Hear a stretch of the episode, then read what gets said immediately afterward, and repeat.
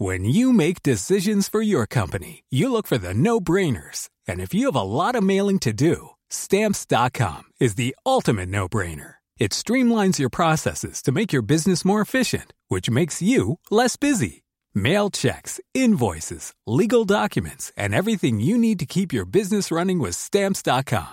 Seamlessly connect with every major marketplace and shopping cart. Schedule package pickups and see your cheapest and fastest shipping options from different carriers. With rates up to 89% off USPS and UPS rates. And with the Stamps.com mobile app, you can take care of mailing and shipping wherever you are. Make the same no-brainer decision as over 1 million other businesses with Stamps.com. Sign up with Code PROGRAM for a four-week trial, plus free postage and a free digital scale. No long-term commitments or contracts. That's Stamps.com. Code Program. Emmanuel Macron est attendu ce mardi dans le Pas-de-Calais, un déplacement du chef de l'État qui fait suite aux intempéries exceptionnelles et aux crues records qui ont touché le département. Le président se rendra au chevet des sinistrés. Il sera accompagné de son épouse ainsi que de plusieurs ministres lors de cette visite. Au 38e jour de guerre, Israël affirme que le Hamas avait perdu le contrôle à Gaza et que les combattants du groupe terroriste fuyaient vers le sud de la bande de Gaza. Saal a également fait des découvertes importantes dans le sous-sol d'un hôpital de l'enclave palestinienne. Vous entendrez un porte-parole de l'armée israélienne dans ce journal. Un accord pour la libération des otages retenus dans la bande de Gaza serait en cours. C'est en tout cas ce qu'a laissé entendre le Premier ministre israélien Benjamin Netanyahou. Pour rappel, 240 personnes sont retenues en otage par le Hamas, dont 8 ressortissants français. Et puis au lendemain de la marche contre l'antisémitisme, Emmanuel Macron a reçu les représentants des cultes ce lundi à l'Élysée. Le chef de l'État qui souhaite unifier et universaliser les religions et la tolérance dans la société.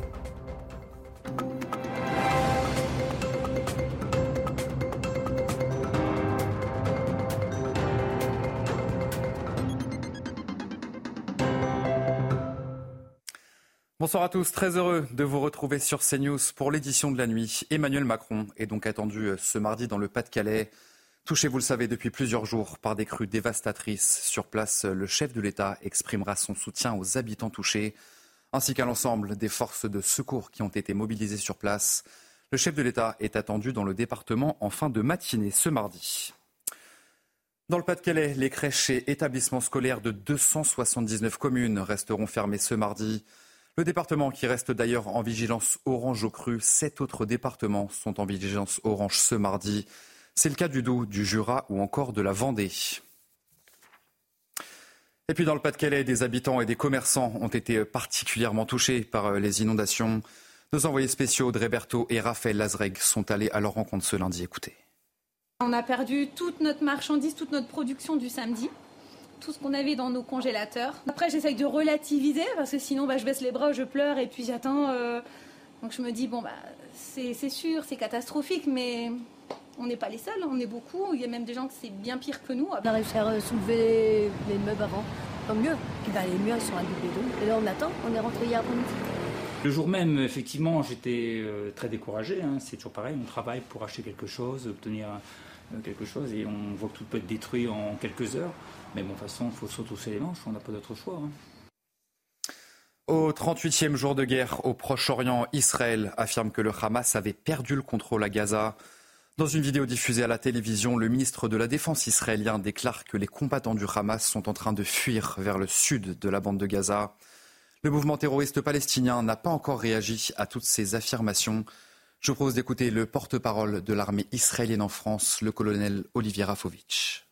Les forces de Tsahal ont, euh, pris euh, et, ont, euh, et, et, contrôlent aujourd'hui ce qui pouvait être le QG ou le parlement entre guillemets du Hamas dans la ville de Gaza et d'autres éléments qui sont les éléments du pouvoir en place du Hamas dans la bande de Gaza. Ils sont aujourd'hui aux mains de Tsahal.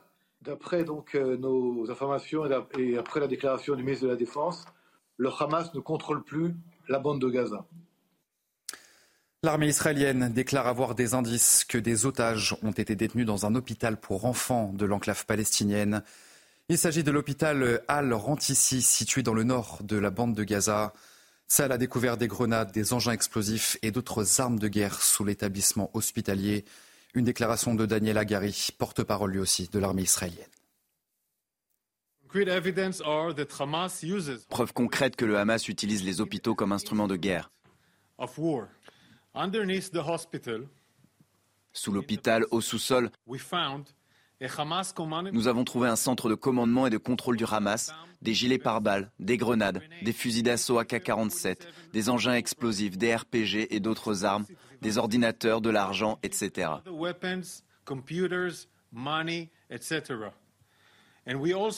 Nous avons également trouvé des signes indiquant que le Hamas détenait des otages ici. L'enquête est en cours. Et puis dans l'immense hôpital Al-Shifa de Gazaville, le plus grand hôpital de la bande de Gaza, la situation est extrêmement grave, indique Médecins sans frontières. Joe Biden demande à Israël de protéger cet hôpital à proximité duquel se déroulent des combats entre l'armée israélienne et des combattants du Hamas. L'hôpital Al-Shifa doit être protégé, a déclaré le président des États-Unis.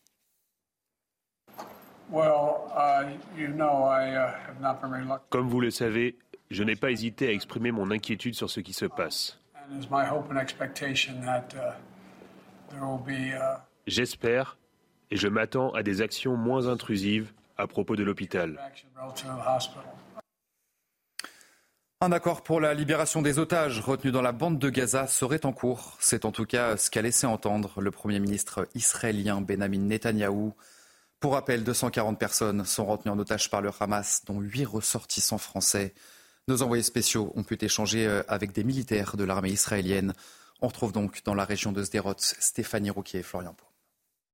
Effectivement, le Premier ministre israélien a déclaré lors d'une interview à la NBC qu'un potentiel accord était en cours de discussion pour la libération des femmes, des enfants et des personnes âgées retenues otages dans la bande de Gaza. Il ne s'est pas étendu en revanche sur cet accord, ajoutant que moins on en parle, plus les chances que cet accord aboutisse sont grandes. Le Premier ministre a néanmoins précisé que cette entrée des troupes de Tsal au sol ont accéléré les choses et nous avons pu échanger avec des militaires justement qui se battent au cœur de Gaza tous les jours et ils nous ont expliqué que la question des otages est omniprésente pour eux. Ils cherchent sans cesse des pistes, des indices, des témoignages pour les localiser. Mais bien sûr, là encore, eh bien, nous n'en serons pas plus car vous avez bien compris, aucun élément concernant les otages n'est dévoilé par les autorités. Au lendemain de la marche contre l'antisémitisme, Emmanuel Macron a reçu les représentants des cultes ce lundi à l'Élysée. Le chef de l'État qui souhaite unifier et universaliser les religions et la tolérance dans la société à l'Élysée, Élodie Huchard avec Pierre-François Altermat.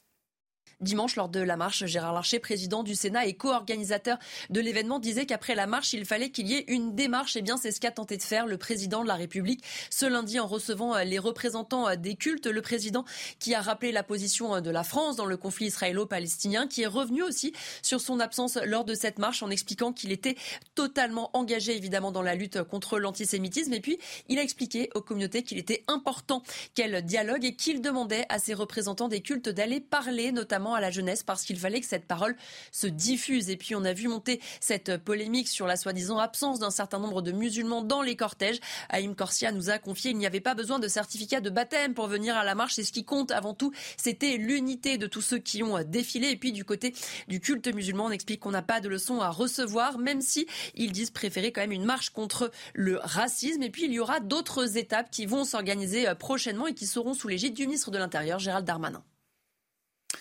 Le grand rabbin de France, le recteur de la Grande Mosquée de Paris ou encore le président de la Confédération des évêques de France étaient présents ce lundi à l'Élysée.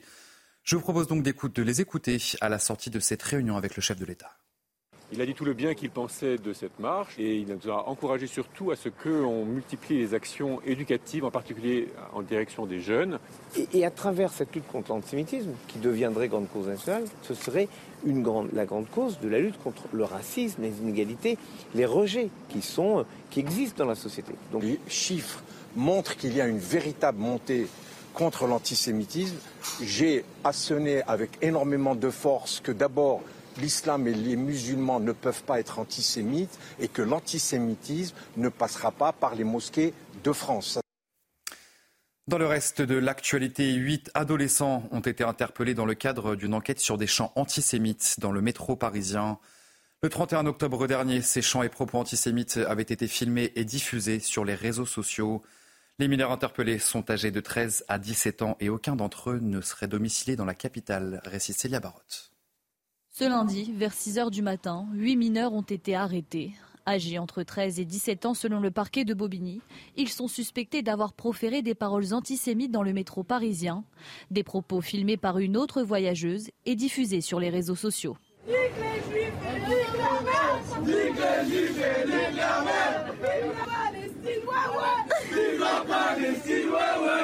Selon nos informations, avant leur interpellation, deux de ces mineurs étaient connus des services de police et aucun d'eux n'habite à Paris. Ce sont donc les parquets de Bobigny et de Nanterre qui vont décider des éventuelles suites judiciaires à l'issue de leur garde à vue. Une enquête est ouverte pour apologie du terrorisme, injure publique à raison de l'appartenance à une ethnie, à une nation, à une race ou à une religion, et enfin pour provocation publique à la haine, la violence ou la discrimination raciale. À ce stade, aucune décision judiciaire n'a été prise. Les adolescents continuent d'être interrogés par la brigade des réseaux ferrés. De nombreux établissements scolaires ont été visés par de fausses alertes à la bombe ce lundi. À Nice, trois collèges ont dû être évacués. Les équipes cynophiles ont d'ailleurs été mobilisées sur place et le département des Alpes-Maritimes n'est pas le seul à avoir été touché par ces fausses alertes. 22 collèges de la Loire, du Rhône et de l'Ain ont eux aussi fait l'objet d'une alerte à la bombe. Maxime Lavandier et Franck Trivio. Accompagné d'un chien, un des mineurs inspecte chaque recoin de ce collège à la recherche d'une bombe ou d'un explosif. Ce lundi matin, le collège Frédéric Mistral a reçu par mail une alerte à la bombe. Le temps de sécuriser les lieux, le collège a été évacué. Ils sont venus, ils nous ont dit de descendre dans le terrain et tout. Il y avait, euh, c'était un exercice et tout ça. Et là, bah, on sort. Ils nous ont dit que c'était un, Ah un test. Mais on n'a pas on trop pas cru. peur. Parce que normalement, ça dure 10-15 minutes. Mais là, ça a duré vraiment 3 heures. Prévenus de cette alerte, les parents des élèves se sont rendus devant le collège, certains dans la précipitation. C'est mon ami qui m'appelle pour me dire il y a les forces de l'ordre dans le collège, les gosses ils sont euh, dans la cour, ils attendent. Moi j'étais euh, loin, loin, loin, très loin, donc j'ai dû revenir entrer en catastrophe. Après vérification et la levée des doutes, les élèves ont pu retourner en classe et les cours ont repris en début d'après-midi. Deux autres collèges de l'agglomération niçoise ont également reçu un mail d'alerte. Sur le réseau social X, anciennement Twitter, le président du conseil départemental des Alpes-Maritimes, Charles-Ange Ginesi, a annoncé porter plainte. Suite à ces actes de malveillance dirigés contre des établissements propriétés de la collectivité départementale, j'annonce porter plainte pour que les auteurs de ces fausses alertes soient retrouvés et punis. Le département n'est pas le seul touché ce lundi. 22 collèges de la Loire, du Rhône et de l'Ain ont eux aussi fait l'objet d'une alerte à la bombe. Huit ans jour pour jour après les attentats de novembre 2015, de nombreux hommages ont été organisés ce lundi en France. Elisabeth Borne et Anne Hidalgo se sont rendues devant le Bataclan pour y déposer des fleurs. Le 13 novembre 2015, 130 personnes sont mortes et plus de 350 ont été blessées par trois commandos djihadistes. Corentin Brio, Tony Pitaro, Dounia Tangour, Laurent Sélarié. Juste devant l'entrée du Bataclan, une nouvelle plaque commémorative pour un triste anniversaire. Les noms des victimes du 13 novembre 2015 y sont inscrits. Un souvenir toujours aussi présent dans les têtes au moment d'entrer dans cette salle de concert. Euh, On essaye de passer outre. On sait que la, la sécurité a été beaucoup, euh, beaucoup augmentée depuis euh, l'événement là. Et on va essayer, euh, on va essayer de s'amuser comme on peut. Le souvenir il est important, il ne faut pas oublier toutes les personnes qui se sont fait attaquer et qui ne méritent pas ce qui leur est arrivé pour pas que ça se reproduise aussi dans le futur. Et euh, du coup oui, ça m'a beaucoup marqué et toujours important d'avoir une pensée pour ces personnes-là. Le copropriétaire de l'établissement veut que le Bataclan continue à vivre. On a fait un an de travaux très importants, on a tout changé là-dedans, on a amélioré, mis, mis en conformité, etc. Et la salle est reprise et vous voyez qu'il y a du monde et ça fonctionne.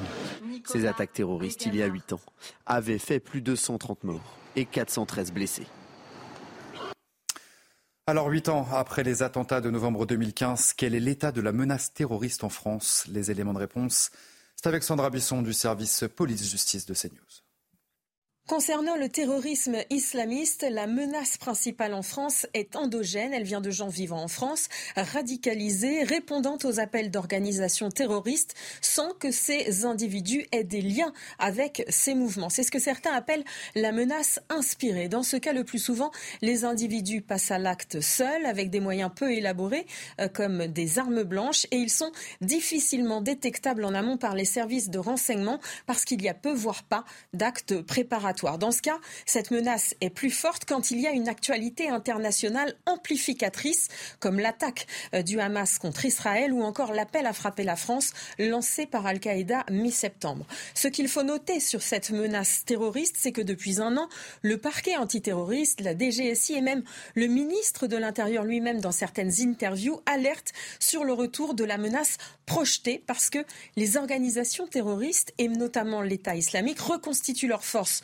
en Afghanistan, au Levant, au Sahel et sont de nouveau capables d'envoyer des commandos djihadistes depuis ces zones d'entraînement et de combat pour venir frapper sur le sol français. C'est ce qui fait dire à Gérald Darmanin qu'un nouveau Bataclan est possible. Entre ces deux menaces, il y a celle d'individus téléguidés, c'est-à-dire déjà en France, mais actionnés depuis l'étranger par des djihadistes. Selon Le Monde, plusieurs Français installés à Idlib en Syrie ont ainsi incité ces derniers mois des individus à commettre des attentats en France. Et puis notez bien ce rendez-vous, puisque le ministre de l'Intérieur Gérald Darmanin sera l'invité de Sonia Mabrouk ce mardi dans la grande interview de la matinale. Le rendez-vous donc c'est à 8h10 sur CNews et sur Europe 1. À Marseille, un homme a été tué par balle ce lundi soir dans la cité de la Bricarde. Selon les tout premiers éléments de l'enquête, les faits se sont produits à proximité d'un point de deal. Un véhicule qui pourrait être celui des agresseurs a été retrouvé incendié. C'est une information CNews, fin des investigations dans l'affaire Pierre Palmade. Le juge d'instruction a informé les parties que l'enquête était désormais terminée. Le dossier a été communiqué au procureur qui a maintenant trois mois pour prendre ses réquisitions. Noémie Schulz.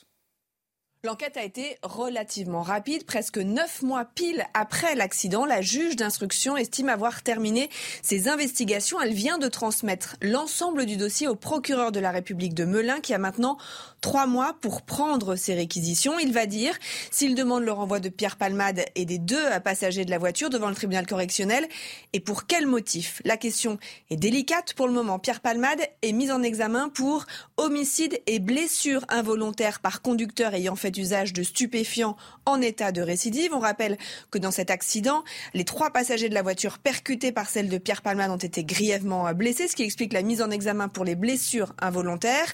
Mais parmi ces passagers, une femme enceinte de six mois et demi a perdu son bébé, ce qui avait amené le parquet à ouvrir l'enquête également pour homicide involontaire. Or, en droit pénal, le fœtus n'a pas de statut. Jusqu'à présent, la Cour de cassation a toujours estimé que la mort d'un fœtus ne peut pas être reprochée à qui que ce soit. Et en l'espèce, selon une expertise, le bébé est mort in utero avant sa naissance. Donc les faits pourraient être requalifiés uniquement en blessures involontaires. La peine encourue, bien sûr, n'est pas la même. Au final, c'est la juge d'instruction qui aura le, le, dernier mot et qui décidera des motifs de renvoi devant le tribunal correctionnel. On peut imaginer un procès qui se tiendrait à l'été ou à l'automne 2024. Et juste avant votre journal des sports, on voulait vous montrer cette image. Le roi Charles III a donné le coup d'envoi des célébrations de son 75e anniversaire qui aura lieu ce mardi. Le roi a levé le couteau avant de couper un gâteau de trois étages décoré d'une belle couronne. Alors on souhaite bien sûr au roi d'Angleterre un joyeux anniversaire. Vous restez avec nous, votre journal des sports tout de suite. Et on ouvre ce journal des sports avec le rassemblement de l'équipe de France de football ce lundi réuni à Clairefontaine. Seuls quatre joueurs ont chaussé les crampons alors que les autres se sont contentés de rester aux soins. Parmi les joueurs qui font partie du groupe France figure bien sûr celui dont tout le monde parle en ce moment. Le Parisien de 17 ans, Warren Zahir Emery. On va retrouver sur place notre correspondant Louis Vix qui était donc à Clairefontaine ce lundi soir pour Canal.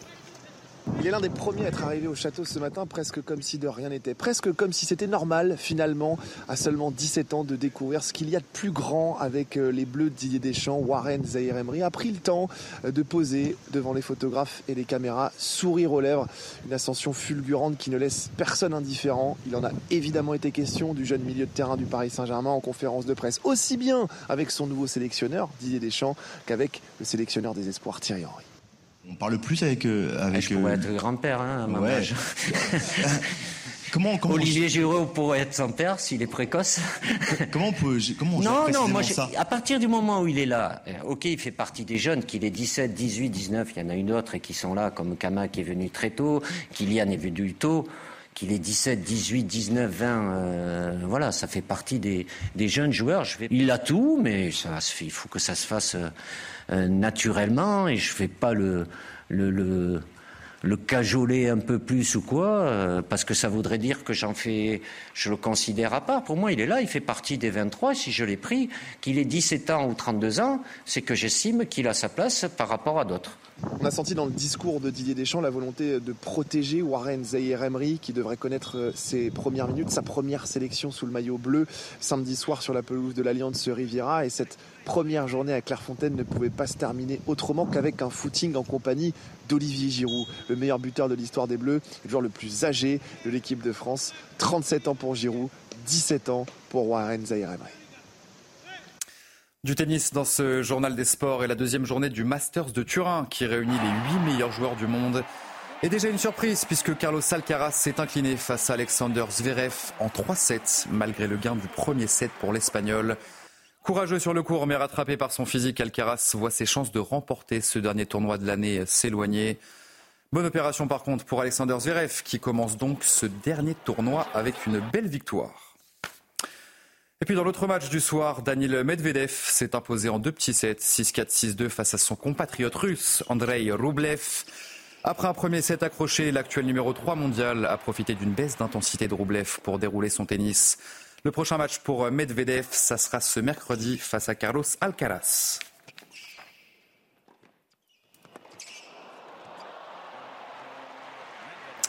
Et on termine ce journal des sports avec cette image. Après 14 jours, 10 heures et 14 minutes de course, eh bien, le Maxi Bank Populaire 11 d'Armel Lecléache et Sébastien Josse a remporté cette édition 2023 de la Transat Jacques Vabre.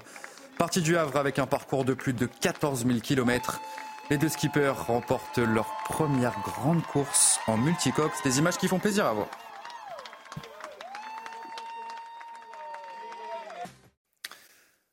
Allez, vous euh, restez bien avec nous sur CNews. On se retrouve dans un instant pour un prochain journal. Emmanuel Macron est attendu ce mardi dans le Pas-de-Calais, un déplacement du chef de l'État qui fait suite aux intempéries exceptionnelles et aux crues records qui ont touché le département.